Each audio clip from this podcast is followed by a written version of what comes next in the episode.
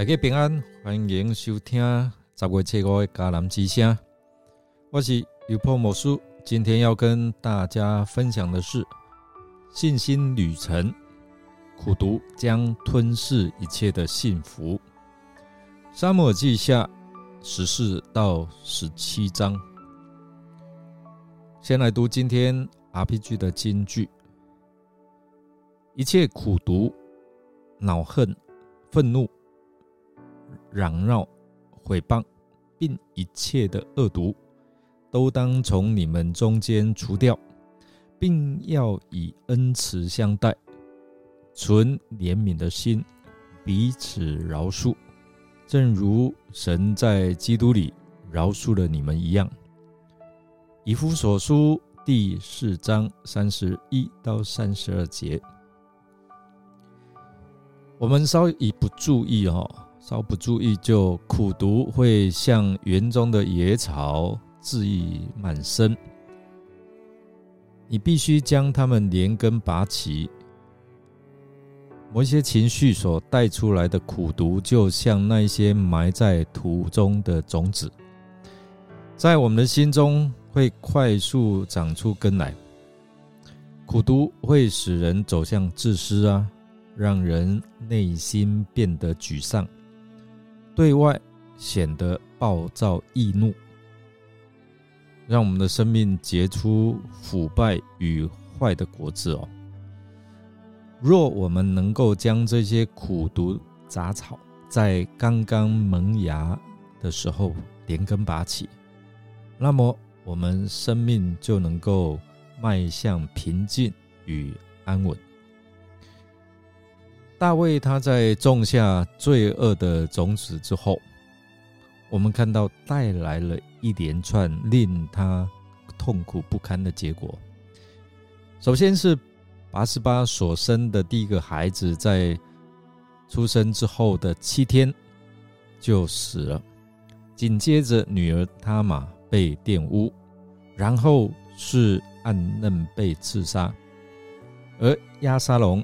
也畏罪潜逃到基述，躲藏在他舅舅的家里住了三年。可见哦，种什么就收什么的属灵规则是无法逃脱的。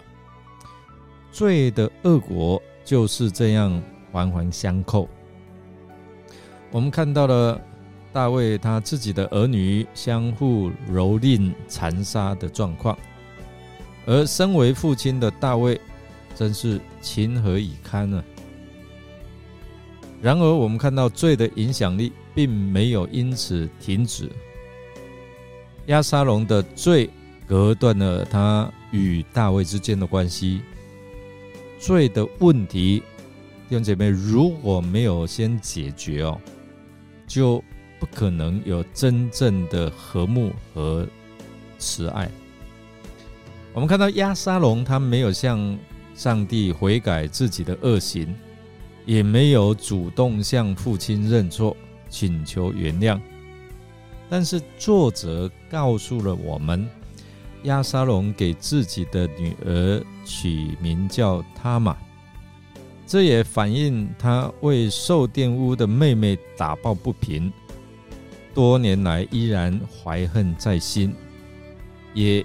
怨对父亲对此事的姑息，我们看到亚沙龙他的态度，让我们看到他紧紧抓住暗嫩的罪，不饶恕，却完全没有意识到自己也犯了杀人罪。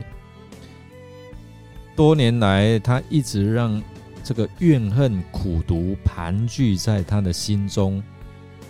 他想靠自己的外在条件和优势来博取别人对他自己的好感，最终他叛变，但是却一步一步靠近灭亡而不自知哦。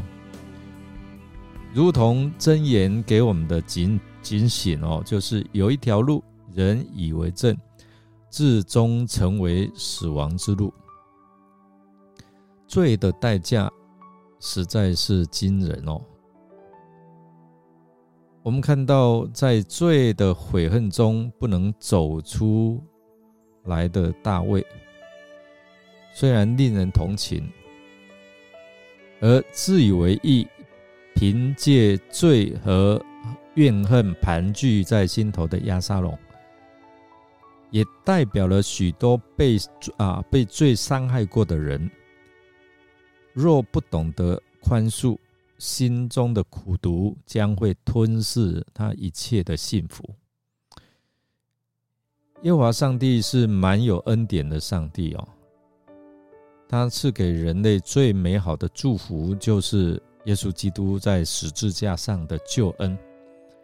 耶稣在十字架上为我们的罪被钉死，不仅仅是父亲的罪的赎价。还赐给我们罪得赦免的恩典。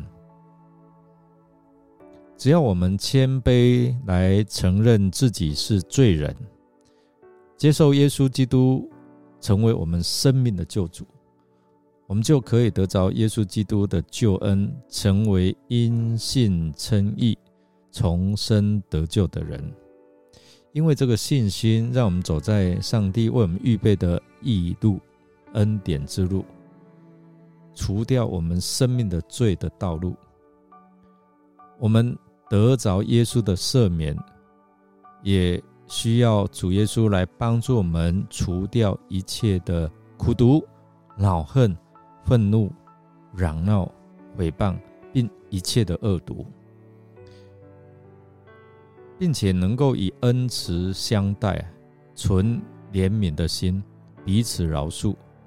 正如上帝在基督里饶恕了我们一样，弟兄姐妹，当我们每一次在用主导文祷告的时候，我们读到，当我们得到主的赦免的时候，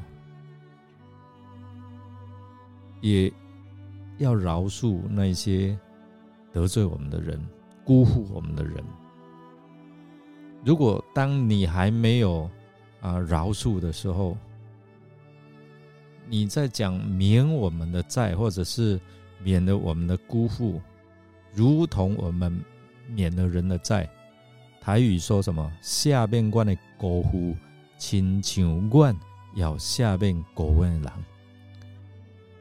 当如果我们没有饶恕的时候，我们就这样讲祷告的时候。好像是欺骗上帝，如同我们饶恕了人。但愿我们能够真正从心底去饶恕这些伤害过我们的人，好叫这些苦毒能够从我们的生命当中来除掉，免得影响到我们的信心的旅程，能够得着神的恩典。我们来默想。若不懂得宽恕，心中的苦毒将吞噬一切的幸福。你同意吗？亚沙龙心中的苦毒导致他走向叛变及灭亡的道路。这对你我有何提醒呢？想看看哦。我们一起来祷告。现在天父上帝，你在基督耶稣里面已经饶恕了我们。而耶稣基督为我们钉十字架，是为我们付上代价。借着今天的经文，我们看见亚沙龙心中充满了苦毒、怨恨、不饶恕，他没有办法饶恕暗嫩，饶恕他的父亲。因此，我们看到心中的苦毒吞噬了他一切的幸福。主啊，帮助我们。能够透过这些的经文提醒我们，我们能够赦免那些过去伤害过我们的人，除掉我们心中这些苦毒与怨恨，使我们的心因着主你的真理得到真正的自由跟释放。谢谢耶稣，我们这样祷告是奉靠主耶稣基督的圣名求。阿门，感谢您的收听。如果您喜欢我们的节目，欢迎与人分享。我是有博牧师，祝福您在主里面真正的得着自由跟释放，让你心中是充满了感恩，充满了饶恕。我们明天再见哦。